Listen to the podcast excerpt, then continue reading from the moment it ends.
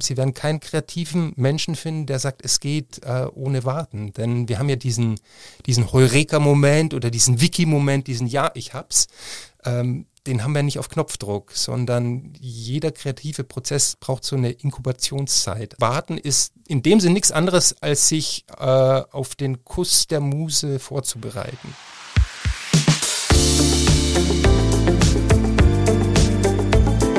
Talk mit K mit Sarah Brasak. Hallo und herzlich willkommen zu Talk mit K. Schön, dass Sie wieder zuhören, sage ich jetzt einfach mal an alle da draußen. Die Idee dieses Podcasts ist schnell erklärt. Meine Kollegin Anne Burgmann und ich sprechen im Wechsel mit interessanten Menschen aus Köln und von denen gibt es eine ganze Menge. Manche unserer Gäste sind hier geboren und aufgewachsen, andere haben sich aus vollem Herzen irgendwann für Köln entschieden. Und letzteres gilt für meinen heutigen Gast Armin Nagel. Hallo. Richtig, hallo.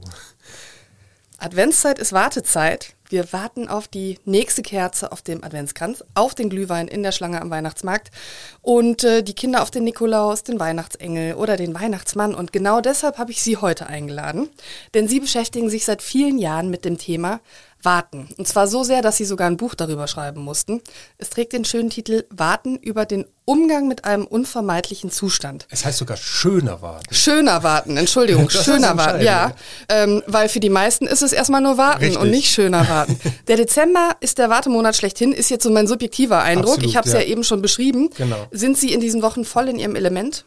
Äh, ja, also der Dezember ist eigentlich vom Kern her eine Zeit, wo das Warten schön sein sollte oder schön sein kann, weil der Dezember ist ja so ein klassischer Monat, wo wir das Warten zelebrieren richtig. Ne? Äh, wie Sie schon gerade gesagt haben, erste Kerze, dann warten wir eine Woche, zweite, dritte und äh, der Dezember ist ja einfach verbunden mit Vorfreude. Also wenn ich mich zurückerinnere, wenn Sie mich jetzt fragen würden, so was, was sind Ihre schönsten Wartemomente, denke ich tatsächlich an meine Jugend. Ich bin in Freilassing aufgewachsen in Bayern an der Grenze zu Salzburg.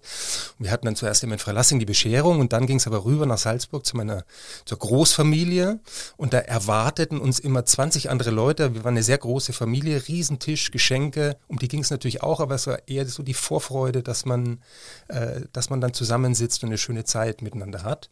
So sollte es zu Weihnachten sein, aber leider klappt das ja meistens nicht. Denn äh, ich habe neulich gerade wieder gelesen, die Zeit nach Weihnachten ist eigentlich die Zeit, wo es dann die meisten Scheidungen gibt. Weil man dann, wenn man so wieder ein paar Tage zusammenhängt, merkt, oh, es klappt irgendwie nicht. So, und das ist so diese Diskrepanz zwischen äh, schlecht warten und schönem Warten. Beim Thema Weihnachten geht es ja nicht nur um Warten, sondern es geht auch um Erwartung. Also man erwartet tolle Geschenke, man erwartet äh, die perfekte Familienidylle. Und das wird oft enttäuscht. Ja, und deswegen ist es, glaube ich, gut, gerade zu Weihnachten die Erwartungen zurückzuschrauben, ein bisschen runterzuschrauben, denn alles, was perfekt ist, führt eigentlich ins. Was zu perfekt ist, führt ins Fiasko oder wird unangenehm und das wird, glaube ich, wir berauben uns da großer Leichtigkeit, äh, wenn wir die Dinge zu perfekt haben wollen. Und da fällt mir eben zum Beispiel auch der Khalil Khalil ein, den ich fürs Buch auch interviewt habe, der aus Syrien nach Deutschland geflüchtet ist und der meint eben, ja, bei Ihnen ist das alles so ein bisschen lockerer zu Weihnachten. Da kann man Leute auch mal einfach so spontan besuchen. Und er meinte eben, der wohnt jetzt, in, wohnt jetzt nicht in Köln, sondern in Baden-Württemberg und aber sagt, in Deutschland ist es so, du kommst um 1845 und bringst Kartoffelsalat mit. So, ne? Und das muss dann so sein bei uns. Und er meinte, seid ein bisschen, geht ein bisschen lockerer damit um, mit dem Perfektionismus, dann wird Weihnachten auch besser und es gibt im Januar nicht so viele Scheidungen. Also ja. Sie sind Autor, Sie arbeiten als Comedian, als Redner, als Serviceberater, äh, worunter sich äh, viele nichts vorstellen können. Vielleicht stellen Sie sich einfach mal kurz vor. Ja, jetzt haben Sie eigentlich schon alles gesagt, was ich so mache. Ich bin vieles. Ist so tatsächlich so, wenn mich jemand auf einer Party fragt, äh, ja, was machst du, was bist du? Und ich habe eigentlich lieber Bock, die Party zu feiern, nicht zu erzählen, was so mein Beruf ist, dann sage ich mal. Sehr deutsch übrigens, habe ich mal gehört. In Italien fragen ja. die Leute nicht als erstes, Offenbar, was ja, machst, machst, du eigentlich? Ja, ja, ja. genau. Mhm. Äh, na, dann sage ich mal, ich bin Schauspieler, weil ich bin tatsächlich ausgebildeter Schauspieler. Ich habe eine Schauspielausbildung gemacht in London, äh, auf der Schauspielschule von Philippe Goulier, dann auch auf der Hogeschool für die Kunsten in Utrecht. Dann habe ich eine Ausbildung gemacht in äh, Bristol auf der Nationalen Britischen Zirkustheaterschule. Also ich komme so eher aus dem, was Sie gesagt haben, Comedy ist eher so Physical Comedy. Also jetzt, ich bin kein Stand-up-Comedian, also ich könnte jetzt nicht so eine Pointe nach der anderen abfeuern, äh, aber eher so, so Bewegungskunst, Bewegungscomedy. Und so der Kern dessen, was mich ausmacht, das habe ich eigentlich in Hildesheim gelernt. Also ich bin dann praktisch von, kann man schon sagen, von Freilassing nach München, von München nach Hildesheim. Das war dann so die zweite längere Station. Da habe ich Literatur, Theater, Medien studiert. Und das war so eine Mischung aus Theorie und Praxis. Also kein reines Theaterwissenschaftsstudium und keine Schauspielschule. Und da habe ich dann meinen Beruf so zusammengebastelt. Und im Grunde genommen lebe ich jetzt davon, dass ich tatsächlich Vorträge zum Thema Service halte, aber auf sehr unterhaltsam, inspirierende Art und Weise. Und so ein Projekt wie Schöner Warten ist so ein Projekt, wo, wo man was über das Thema Service lernen kann, aber was aber auch sehr unterhaltsam ist. Und damit versuche ich, mein Publikum zu inspirieren. Äh, jetzt gibt es ja eine ziemlich ernste Geschichte dazu, dass Sie sich seit äh, so vielen Jahren mit dem Warten beschäftigen. Sie haben nicht nur ein Buch darüber geschrieben, Sie haben Kunstprojekt gemacht, also viele, viele äh, Dinge zum Thema Warten künstlerisch umgesetzt, sage ich jetzt einfach mal. Ähm, der Grund dafür ist aber ein ziemlich ernster. Was ist damals geschehen? Ja, das Leben erzählt sich ja so eigentlich so im, im Rückblick und im Rückblick war es tatsächlich äh, ein Ereignis auf dieser Zirkusschule, das mich zum Warten gezwungen hat. Also ich war da dreieinhalb Monate, war so mein großer Traum. Ich wollte dann nach der Ausbildung durch Europa touren als Straßenkünstler. Und dann bin ich nach dem Unterricht einmal auf dem Fahrrad, so der Klassiker, an so einer Kreuzung. Ich wollte geradeaus fahren, aber ein Sattelschlepper hat mich nicht gesehen, ist in mich rein. Ich bin gerade noch weggesprungen, habe mich in der Luft noch gedreht, aber mein Fuß hat er erwischt. Und dann war der Fuß ziemlich lediert. Da muss man sagen, dass damals in England war das Gesundheitssystem nicht besonders toll. Die haben mich dann ein, zweimal operiert. Äh, beim zweiten Mal hat es immer noch nicht so richtig geklappt. Dann äh, wollte der Arzt es ein drittes Mal probieren. Ich habe dann abgewogen, bitte fliegen Sie mich aus, ich will wieder nach Hause. Äh, dann hatte ich eine Infektion am Fuß und es war sogar kurz davor, dass es hieß, ja, wir müssen den Fuß abnehmen, amputieren.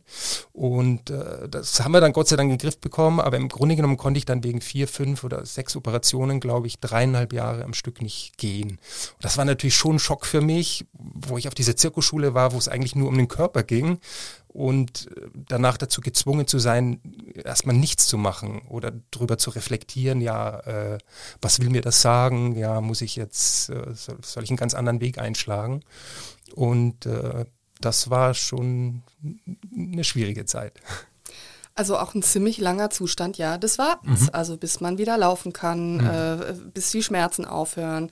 Ähm, da könnte man jetzt sagen, okay, dann sitzt man da erstmal verzweifelt, gerade als junger Mann, wo man sagt, vielleicht Berufstraum auch zerplatzt ähm, äh, dadurch. Wie würden Sie sagen, hat es da bei Ihnen angefangen, dass Sie irgendwann gedacht haben, so, hm, ich versuchte mir jetzt was Positives abzugewinnen? Ja, ich glaube, dass man, dass es, wenn, wann immer einem was, was Schlechtes passiert, ich glaube, das Entscheidende ist, man muss an den Punkt kommen, wo, man es annimmt, wo man sagt, okay, ich kann jetzt daran nichts verändern, das ist passiert, ich muss es annehmen, ich muss dann auch raus aus die, dieser Opferhaltung, versuchen irgendwie das Beste draus zu machen. Und äh, es war tatsächlich auch so, dass ich davor, also ich hatte ein ganz anderes Zeitgefühl dann äh, entwickelt. Davor, also ich war auch äh, als Jugendlicher war auch ein sehr guter Tennisspieler und äh, hatte dann öfter auch mal so Probleme an der Schulter, am Arm und wenn mir dann ein Arzt gesagt hat, ja Armin, du kannst jetzt irgendwie zwei Wochen solltest du mal vielleicht mal aufhören zu trainieren. Habe ich gesagt, ich kann jetzt nicht zwei Wochen, das war für mich so wie so eine Ewigkeit. Ne? Und äh, ja, nach diesen dreieinhalb Jahren konnte ich da irgendwie auch so ein bisschen schmunzel zurückblicken und habe einfach gemerkt, okay, das Leben ist kein Sprint, sondern Marathon.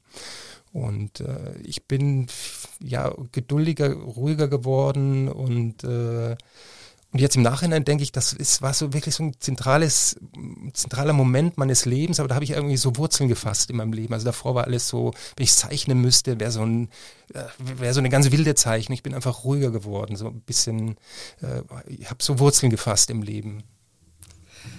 Lassen Sie uns äh, beim Warten mal ganz von vorne anfangen. Ich finde, man sieht am Beispiel Kind, dass das Thema Warten ja tatsächlich etwas ist, was wirklich erlernt werden muss. Also wenn ich mir ein Baby vorstelle, wenn das Hunger hat, dann schreit das mhm. und dann muss man sofort irgendetwas tun, weil sonst hört dieses Schreien nicht auf. Das heißt, dieses Konzept Warten ist überhaupt gar nicht vorgesehen im Leben eines Neugeborenen, eines Babys ja. oder auch eines Kindes. Und das ist etwas, was dann pädagogisch ähm, auch erlernt werden muss. Äh, das ist ja eine Großaufgabe, oder? Äh, absolut. Aber es würde ja jeder Erwachsene sagen im Laufe der Zeit, okay, ich habe gelernt, dass Geduld auch was Sinnvolles ist. Sie werden keinen Kreativen finden, der sagt, äh, es geht ohne Warten oder ohne Geduld. Und äh, ja, das ist eigentlich auch das Spannende. Das Spannende an Kindern ist ja, es ist so zweideutig, denn Kinder haben ja keine Vergangenheit und keine Zukunft. Die sind ja ganz stark im Hier und Jetzt. Und das ist ja eigentlich auch das, was uns passiert, wenn wir warten. Jetzt rede ich mal von uns Erwachsenen. Und das fällt uns eben so schwer, im Hier und Jetzt zu sein, weil wir in der Vergangenheit sind, weil wir denken, oh Gott, was war denn da? Oder wir denken in die Zukunft. Und warten heißt eigentlich im Hier und Jetzt zu sein. Und schönes, gutes Warten heißt gerne im Hier und Jetzt zu sein. Also anstatt zu sagen, okay, äh, ich muss jetzt hier äh, zehn Minuten auf die S11 warten, weil sie wieder zu spät kommt, irgendjemand klaut mir wieder die Zeit, kann ich mir auch hinstellen und sagen, wow, endlich habe ich mal Zeit. Also warten ist keine gestohlene Zeit, sondern geschenkte Zeit. Es gibt dieses schöne Warten, wie jetzt im Dezember vor Weihnachten, aber es gibt halt auch das Warten auf die KVB, wo es möglicherweise schwerfällt, das als schönes Warten zu interpretieren. Oder wenn wir mal auf Köln im Allgemeinen gucken, wir warten auch auf die Eröffnung von Opern und Schauspielhaus zum Beispiel seit einigen Jahren. Absolut. Oder auf drei Punkte beim FC, ja, um mal so ganz äh, aktuell dramatisch für viele Sportfans zu werden. Ähm, wird in Köln überproportional viel gewartet? Äh, was die KVB angeht und die S-Bahn, würde ich sagen, ja. Ich war vor kurzem in München, da läuft es so ein bisschen besser.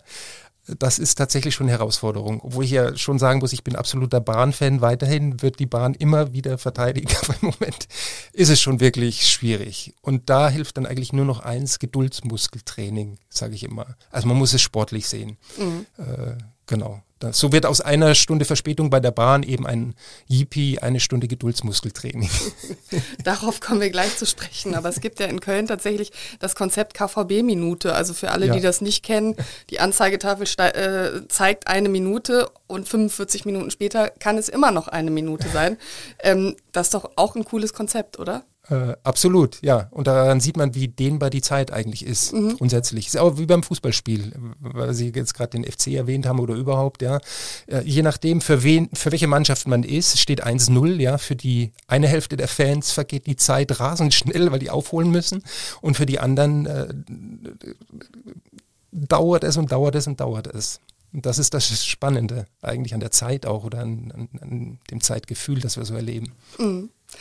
Also wenn wir in Köln so viel warten müssen, gibt es ja jede Menge guter Opportunities, Möglichkeiten, sagen Sie, um den Geduldsmuskel zu üben. Und äh, Sie sagen ja, warten ist weder sinnlos noch verlorene Zeit, sondern warten ist eine Kunst. Vielleicht können wir da jetzt nochmal ähm, sozusagen näher drauf zu sprechen kommen. Wie definieren Sie also ja, wie, ab, wie, absolut. wie also, macht man Warten zur Kunst? Wie haben Sie Warten zur Kunst? Naja, gemacht? indem man es sich einfach erstmal bewusst macht. Also man, das Konzept meines Buches ist ja, ich schreibe ja nicht nur selber drüber, sondern ich habe sehr, sehr viele Warteberater, nenne ich sie, Warteberater und Warteberaterinnen im Buch, die ich interviewe, die selber auch Texte schreiben.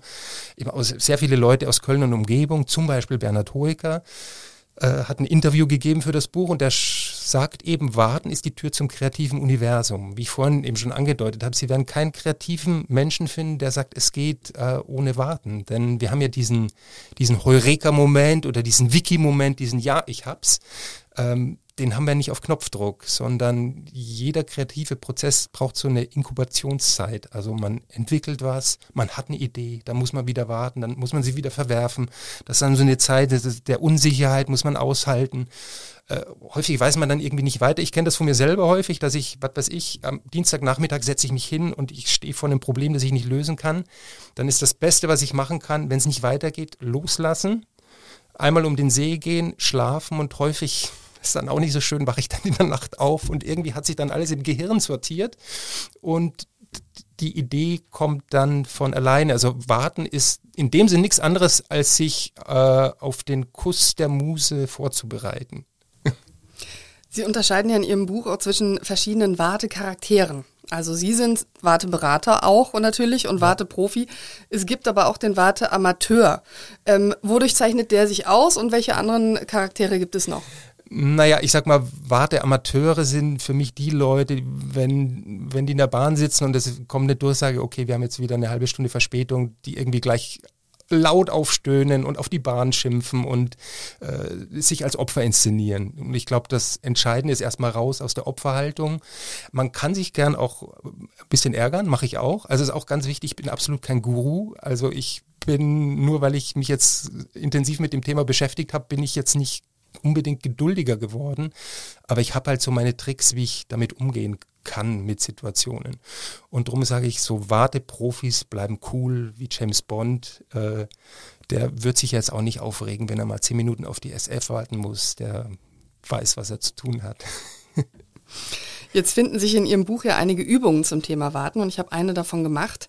Und zwar ähm, sollte ich schätzen, ohne auf die Uhr zu gucken, wann eine ja. Minute vorbei ist. Und ich habe schon nach 40 Sekunden auf die Uhr geschaut. Und ja. jetzt habe ich mich gefragt, was sagt das über mich aus? Weiß ich, weiß ich jetzt nicht. Vielleicht, dass sie tendenziell ungeduldig sind oder so.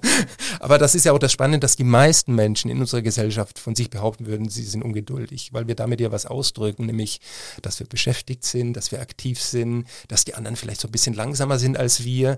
Also äh, in unserer Gesellschaft, wir sind eine Gesellschaft, wo das Aktivsein, das Handeln sehr positiv angesehen wird und das Warten, das Abwarten wird eher gering geschätzt. Also denken wir mal an Helmut Kohl, das Aussitzen, Angela Merkel hat auch gesagt, ja, die sitzt die Probleme aus. Olaf Scholz, dem wird ja auch vorgeworfen, naja, das ist ja auch keiner, der das Heft in die Hand nimmt. Ähm, also wir wollen oder viele Leute wünschen sich doch so Leute, die das Heft in die Hand nehmen und anpacken. Und dabei finde ich es aber sehr spannend, wenn man sich mit dem Thema beschäftigt, dass eben Abwarten als Strategie äh, häufig besser ist. Also es geschehen in unserer Gesellschaft und auch in Unternehmen häufig Dinge, dumme Dinge, nur damit was geschieht, weil man das Gefühl hat, wir müssen jetzt was machen. Wenn sich irgendein ein äh, Firmenchef vor die Belegschaft stellt und sagt, wir haben jetzt ein Riesenproblem, wir wissen nicht, was wir machen sollen, wir warten jetzt erstmal ein halbes Jahr ab, würden ja sagen, ja, das ist ja absolute Führungsschwäche. Und da gibt es ein ganz tolles Beispiel, das, das finde ich immer sehr eingängig, wirklich eine wissenschaftliche Untersuchung, wenn sich Menschen im Urwald verirren welche Person die größeren Chancen hat zu überleben. Also eine Person, die topfit ist, die sportlich ist, äh, die ganz viel Kraft hat, oder eine Person, die äh, so vielleicht ein bisschen kränklich ist, schwach ist, äh, nicht so fit ist. Und man wird im ersten Moment natürlich, also ich habe mir gedacht, natürlich die, die fitte Person hat größere Überlebenschancen. Das stimmt aber gar nicht, denn fitte Personen überschätzen sich. Die denken, okay, ich kann mich selber retten und gehen irgendwie weiter, versuchen irgendwie einen Ausweg zu finden und verirren sich immer mehr im Dickicht des Dschungels. Während die schwache Person, die die erstmal äh, sich eingesteht, ich bin nicht stark. Die einzige Chance, die ich habe, ich kann mich jetzt hier hinsetzen. Ich gucke mal, wie viel Butterbrote habe ich noch. Das reicht jetzt vielleicht für ein, zwei Wochen. Ich gehe damit sehr sinnvoll und äh, äh, sparsam um. Vielleicht schaffe ich es gerade noch irgendwie ein Feuer zu machen und hoffentlich kommt innerhalb der nächsten zwei Wochen ein Helikopter vorbei, die Personen überleben. Und das finde ich sehr spannend, dass man sagt, okay, das Abwarten kann strategisch sogar lebensrettend sein. Jetzt haben Sie ja schon eine äh, interessante Studie zum Thema Warten genannt. Was sagt die Wissenschaft überhaupt zum Warten? Also gibt es viele Studien zu dem Thema und falls ja, welche hat Sie am meisten fasziniert neben der Urwaldstudie? Naja, es gibt äh, schon so ein paar Leute, die tatsächlich sich intensiv damit beschäftigen. David Meister, gut, das wird jetzt niemandem was sagen, das ist so ein, äh, das ist so ein Warteprofi. Ich glaube auch, dass es von ihm kommt, ich bin mir jetzt nicht ganz sicher, auch eine sehr schöne Geschichte, dass eigentlich auch klar ist, Ablenkung verkürzt das Warten. Ist ja auch eigentlich sehr, sehr eingängig. In, in Themenparks kennt man das ja auch, wenn man irgendwie äh, in Disneyland ist, äh, zum Beispiel, man will in so eine Attraktion rein, gibt es eine sehr lange Warteschlange und dann stehen auch immer Schilder da, ab hier 60 Minuten warten. Und die Taktik ist aber, dass dort, wo das Schild mit 60 Minuten steht, wissen die Unternehmen oder die, die Macher des Disneylands wissen, die warten, die Leute warten nur 45 Minuten. Wir, wir schwindeln sie so ein bisschen an, denn dann dauert es tatsächlich ein bisschen kürzer und am Ende sagt man, ach, es waren ja gar keine 60 Minuten, sondern nur 45. Und schon sind die Leute zufrieden. Also das sind so, so kleine Tricks. Oder auch der Flughafen Houston ist ein ganz tolles Beispiel. Da gab es Beschwerden von den Passagieren, die sagen, wir warten viel zu lange auf, die, auf das Gepäck. Und äh, was, hat der, was hat die Flughafenleitung gemacht? Die haben einfach den Gehweg vom Flugzeug zur Gepäckausgabe um die siebenfache Strecke verlängert. Man geht ja eh immer dann so einige Meter durch, durch das Gelände und da haben die halt mal zwei, drei Kilometer draus gemacht und die Leute sind halt schön gegangen und haben in der Zeit vergessen, dass die Zeit vergeht. Okay, das ist ja wirklich eine interessante Strategie, muss man sagen. Ähm, äh, halten Sie sie für sinnvoll? Also man führt sie ja so ein bisschen an der Nase rum, aber es ist gleichzeitig auch Beschäftigungstherapie ja, einfach nur. Ne? Genau, es ist mhm. Beschäftigungstherapie, aber wenn die Beschwerden abnehmen, warum nicht? Mhm. Ist okay. Ja. welche, welche anderen Beispiele gibt es? Ähm, fallen Ihnen noch ein, kreative Beispiele, um, um Wartezeit zu verkürzen? Naja gut, es gibt ja mittlerweile schon da unterschiedlichste, äh, unterschiedlichste Erfindungen auch. Also der, die, die konservativste oder älteste Art, mit Warteschlangen umzugehen, ist einfach, man hat eine Warteschlange, in die sich alle ein, anstellen müssen. Und mittlerweile, wenn, wenn, man zum Beispiel am Hauptbahnhof irgendwie sich ein Ticket kaufen will im Kundenzentrum, äh, ne, zieht man mittlerweile eine Marke und, äh, und je nachdem, an welchem Schalter jetzt gerade äh, jemand frei hat, kommt man hin. Ne? Und dadurch geht es einfach schneller. Oder man kennt das ja jetzt auch mittlerweile aus, aus Restaurants, dass es diese Buzzer gibt und so weiter. Das sind ja alles Methoden, um das Warten eigentlich zu verbessern. Man muss sich dann nicht mehr anstellen, sondern kann in der Zwischenzeit was anderes machen. Also da gibt es schon einige Möglichkeiten. Man kann in Hotlines äh, mittlerweile, das war ja früher auch nicht so, auch Termine ausmachen, damit man zurückgerufen wird. Das sind alles Versuche, das Warten zu erleichtern, aber häufig gelingt es den Firmen leider trotzdem nicht. Die Hotline, wo man sich einen Termin machen kann, habe ich noch nicht kennengelernt. Ich hoffe, dass es dazu äh, mehrere gibt. Aber vielleicht noch, bevor wir zu den Hotlines kommen, äh, zur Warteschlange. Im Supermarkt ist die ja zum Beispiel, sind die mehreren Warteschlangen ja noch nicht abgeschafft, weil in der ja. Regel gibt es äh, mehrere Kassen und man hat ja das Gefühl, man ist selbst immer in der langsamsten ja, Warteschlange. Ähm, stimmt das? Natürlich nicht, aber welche Wissenschaft hat die Antwort darauf? Äh, welche Antwort hat die Wissenschaft darauf ja, gefunden? Ja, da gibt es schon auch ganz spannende Antworten. Also zum Beispiel, dass tendenziell Schlangen auf der rechten Seite länger sind, weil die meisten Menschen Rechtshänder sind und dann offenbar dazu tendieren, sich rechts anzustellen.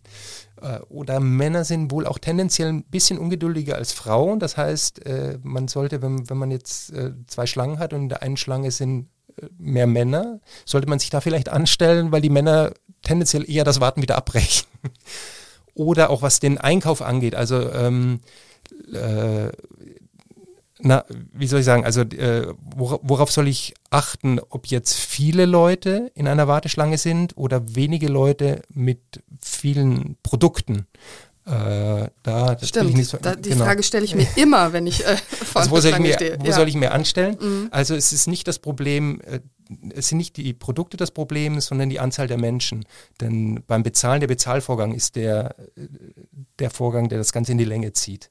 Ne? Also äh, genau, also tendenziell ist es besser, sich dort anzustellen, wo viele Menschen mit Nee, wenige Menschen. Ja, mit weniger Menschen mit volleren äh, genau. Einkaufswagen ja, sind. Ah ja, okay. Ja, Auch das werde ich direkt mal ähm, testen heute Abend im Supermarkt.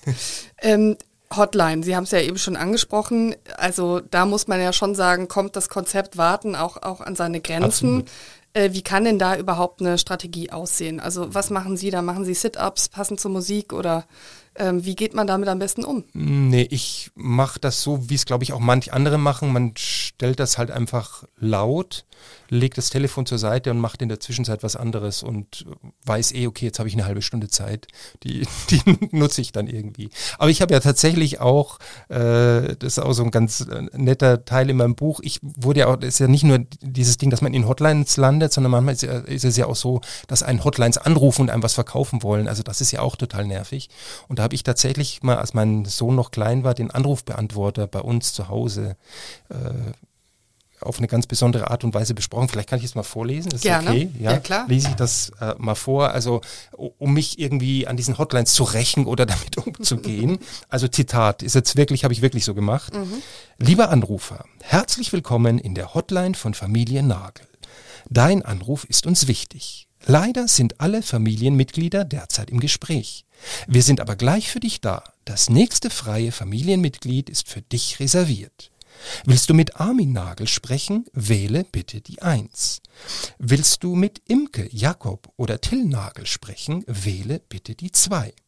Ein Hinweis in eigener Sache. Der kleine Till schreibt demnächst einen Deutschtest. Deshalb werden alle Gespräche mit ihm zu Trainingszwecken aufgezeichnet. Piep. Das kam sehr gut an bei den Leuten, die bei uns angerufen haben. Das äh, ist ein sehr schöner Anrufbeantworter, ja. Ähm, diese Telefonhotlines wurden 1962 erfunden äh, mit einer Panne. Das, auch das ist eine tolle Geschichte in dem, in dem Buch. Vielleicht ja, mögen Sie ja. die erzählen. Ja, ja, ja. Es geht aber um Alfred Levy, einen Fabrikbesitzer aus Long Island. Der hatte Probleme mit seiner Telefonanlage. Also er hörte irgendwie seltsame Musikgeräusche in seiner Leitung. Er ging dann dieser Sache nach und fand heraus, dass ein schadhaftes Kabel irgendwie versehentlich die Musik einer benachbarten Radiostation in sein System einspeiste. Das heißt, es war also nicht still, wenn seine Kunden so auf eine Verbindung warteten, sondern waren plötzlich Geräusche und er kannte sofort das Potenzial, hat dann äh, Patent angemeldet und so entstand die Telefonhotline. Und es gibt tatsächlich eben Untersuchungen, dass Silent Hold, sagt man das auf Englisch, ist praktisch der Tod. Also wenn, wenn man eine Hotline hat und da kommt keine Musik, legen die Leute auf, weil sie denken, okay, ich bin jetzt in der toten Leitung. Das heißt, Musik, so furchtbar sie sein mag in den Hotlines, ist immer besser als keine Musik. Ich war neulich mit meiner Zweijährigen nicht in der Bahn unterwegs, die gerade in einer Phase ist, wo sie alle Menschen anstrahlt und ihnen zuwinkt. Allerdings haben alle MitfahrerInnen nicht sie angeschaut, sondern in ihre Smartphones geguckt. Und ja, ich mache das leider auch oft so, dass ich jede Sekunde, die zu füllen ist, nach meinem Handy greife. Und ihre These ist, damit verlernen wir das Warten. Abs absolut, absolut. Wobei das Handy auch okay ist. Also ich habe zum Beispiel auf meinem Handy einen Ordner, der heißt Wartemomente. Da habe ich dann Podcasts drauf gespeichert oder irgendwelche Zeitungsartikel, wo ich noch keine Zeit hatte, die zu lesen und die hole ich mir dann bewusst raus.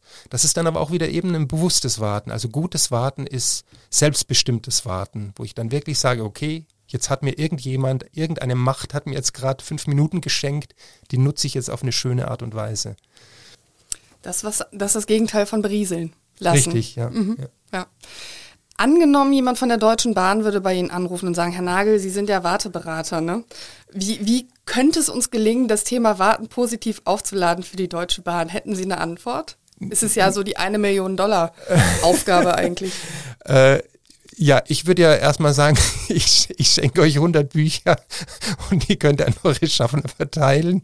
Und äh, wenn wieder irgendwo ein Stau ist oder wenn wieder wo gewartet wird, verteilt ihr eben nicht nur irgendwelche, irgendwelche Bonbons, wie es ja mittlerweile passiert, oder irgendwelche Gutscheine, sondern verteilt man mein Buch. Das fände ich lustig.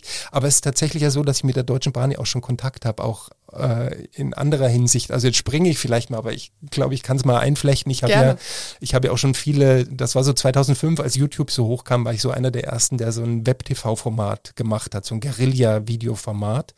Äh, da habe ich den Dienstag zum Diensttag erklärt und jeden Dienstag immer so eine verrückte Serviceaktion hochgeladen. Und jetzt komme ich wieder zum Punkt zur Deutschen Bahn. Äh, Sie kennen ja da die, die, diesen Spruch auf der Toilette, bitte hinterlassen Sie den Raum, wie Sie ihn vorfinden möchten. Und bin ich mit meinem Kameramann in ICE von Köln nach Düsseldorf und war vorher im Baumarkt und habe halt Tapeten mir mitgeholt, roten Teppich, rote Rosen, äh, eine ganze Badausstattung und habe praktisch die ganze Toilette äh, neu ausgestattet, bis dann die Schaffner kam. Und die fanden es zwar lustig, aber irgendwie haben sie mich dann am Ende dann doch rausgeschmissen aus dem Zug. Also das war so mein erster Kontakt zur Bahn. Ich habe das hochgeladen und seitdem kennen die mich. Also ich habe tatsächlich, die haben, dich, haben mich dann fast mal als Werbefigur gebucht. Und insofern jetzt auch mit dem Thema Warten, aus dieser, aus dieser Hotline, von der ich ja vorhin gerade erzählt habe, ist dann auch so eine, äh, so eine Kunstinstallation entstanden. Also so eine ganz alte englische Haltestelle und an dieser Haltestelle kann man eben in dieser Hotline anrufen. Und mit dieser Installation waren wir tatsächlich im letzten Jahr, haben wir so eine kleine Bahntournee gemacht. Also wir waren am Kölner Hauptbahnhof, wir waren in Essen am Hauptbahnhof, in Münster und in Düsseldorf. Und das kam auch ganz gut an. Das fand ich insofern sehr schön, weil das ja echt absolut neuralgisches, schwieriges Thema ist für die Bahn. Und diese Selbstironie fand ich dann ganz gut. Dass sie das gesagt heißt, haben, die Haltestelle wurde dann auf dem Gleis aufgebaut, wenn es mal wieder länger dauert? Oder wie muss man nein, sich das vorstellen? Das war im, äh, einfach im, im Bahnhofsgebäude, nicht, nicht am Gleis. Mhm. Okay. Ja, die Bahn lernt auf jeden Fall und versucht es mit Humor zu nehmen. Ich habe ja. auch den Eindruck, dass die, äh, dass es mit, mittlerweile deutlich mehr Bahnschaffner und Schaffnerinnen gibt, die durch humorvolle Durchsagen ähm, versuchen, die Kuh vom Eis zu kriegen, ja. sage ich mal. Und da wäre natürlich ihr Buch, wo es ja auch äh, durchaus den einen oder anderen Witz übers Warten gibt, wäre da sicherlich Inspirationsquelle. Ja, wobei ich ja tatsächlich, ich war auch wieder jetzt vor kurzem in Kontakt mit der Deutschen Bahn, mit der Social Media Abteilung, weil ich gesagt habe, ich bin alleine in die DB Lounge gegangen am Kölner Hauptbahnhof und habe dort meinen Buch verschenkt oder hinterlegt. Habe gesagt, so für die Leute, die da warten, gibt es jetzt auch noch mal ein Buch und habe das so gepostet und dann gesagt, ah, liebe Bahn, es gibt jetzt nicht nur die DB Lounge in Köln, sondern in ganz Deutschland. Wie wär's? Kann ich euch nicht ein paar Bücher schenken und ihr stellt die dann dort aus? Und dann gab es aber zum Beispiel negatives Feedback. Man, die, nee, das geht nicht, warum auch immer. Also daran sieht man, die Bahn ist ein riesen Konzern, ja, da gibt es ganz unterschiedliche Abteilungen. Da gibt es teilweise Leute, die ganz großartig sind und dann gibt es aber wieder so piefige Abteilungen, die es wieder irgendwie nicht hinkriegen. Mhm. Also es ist ein dickes Brett, das man bohren muss.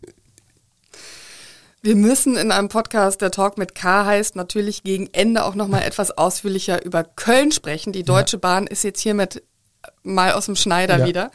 Ähm, und wir haben dafür eine eigene Podcast-Rubrik. Oh.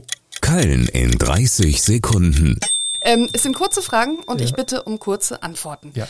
Wofür muss man diese Stadt unbedingt lieben? Für den Ebertplatz. Äh, das ist jetzt aber überraschend. Nein, kann ich wirklich, kann ich. Das kann ja nur ironisch gemeint Nein, es ist nicht ironisch gemeint. Okay. Es ist tatsächlich, dort habe ich meine, für mein YouTube-Format, also als ich wirklich frisch nach Köln kam, habe ich all meine Videos gedreht, Vorleseservice am Ebertplatz. Ich bin mit Püscheln an der Kreuzung getanzt. Dort haben wir unsere schöne Warteninstallation gemacht. Also ich mag den Ebertplatz, das ist für mich ganz wichtig. Okay, ja toll. Ähm, der Ebertplatz hat ja auch dazu gewonnen, muss Absolut, man sagen. Ne? Die ja. tolle Treppe, die es jetzt gibt, die vielen schönen Kunstaktionen. Äh, ja. äh, trotzdem ist es eine Antwort, die wir ja, hier normalerweise im Podcast nicht unbedingt Schön. hören. Jetzt vielleicht mal den kleinen Einschub, wie Sie nach Köln gekommen sind. Das hatte ganz klar den Grund, dass Köln eine Comedy- und Medienstadt war. Und ich habe in Hildesheim studiert, wollte dort weg. Äh, Köln liegt auch gut im Westen, zentral. Ich, ich kenne Kollegen, die sind extra nach Kassel gezogen. Wir sagen, von Kassel komme ich in jede Ecke Deutschlands innerhalb von dreieinhalb Stunden. Jetzt ist nur im Osten gibt es nicht so viele Auftritte. Also Köln liegt besser als Hamburg und München. Definitiv. Und es ist eine Stadt der Unterhaltung, der Fröhlichkeit, der Leichtigkeit. Deswegen bin ich gerne hier. Wenn Sie König von Köln wären, was würden Sie als allererstes ändern? Oh. Sie dürfen auch eine Top 3 nennen. So ich würde den Rhein nach Delbrück verlegen. Ich mag den Rhein und in Delbrück gibt es den Rhein nicht. Das wäre jetzt so nur für mich so ein bisschen egoistisch gedacht. So. Okay, Sie wohnen also in Delbrück, schließe ich daraus messerscharf. Ja. Ähm, wo ist in Köln außerdem noch ein bisschen Luft nach oben? Äh, Luft nach also der Rhein liegt nicht in Delbrück, Skandal, aber was, was, wo würden Sie noch sagen? Da müssen wir ran naja, sagen wir so, der Barbarossa-Platz, also so insgesamt die, die, Architektur Köln ist halt schön und hässlich zugleich. Und wenn man mal in München war, äh, klar, da zahlt man halt natürlich auch so ein bisschen Eintritt für die Stadt, ja, damit ich was Schönes sehe. Und äh, ja, so die, dieses architektonische Kuddelmuddel ist manchmal ein bisschen schwierig. Wie würden Sie Karneval einem Außerirdischen erklären? Das sind lauter Bekloppte, die zusammen eine geile Zeit haben. Ihr Lieblingsort in Köln?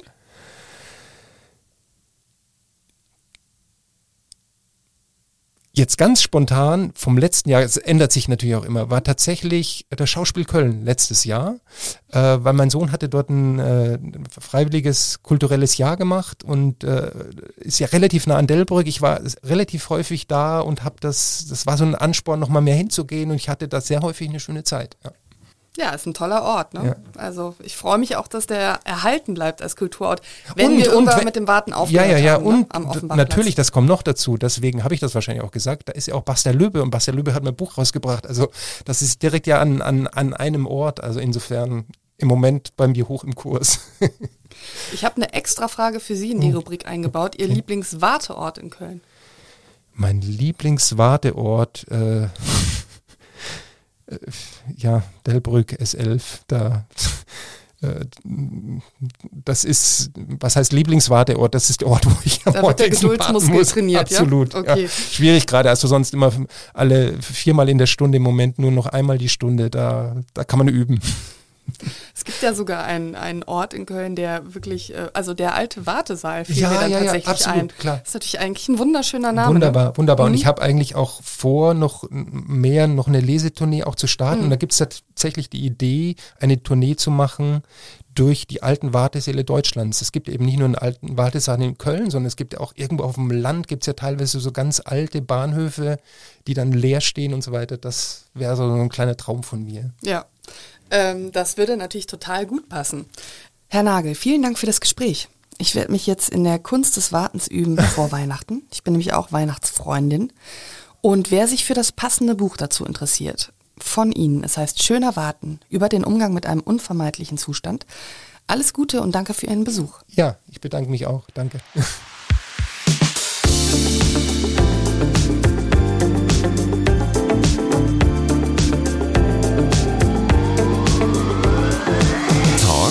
mit K.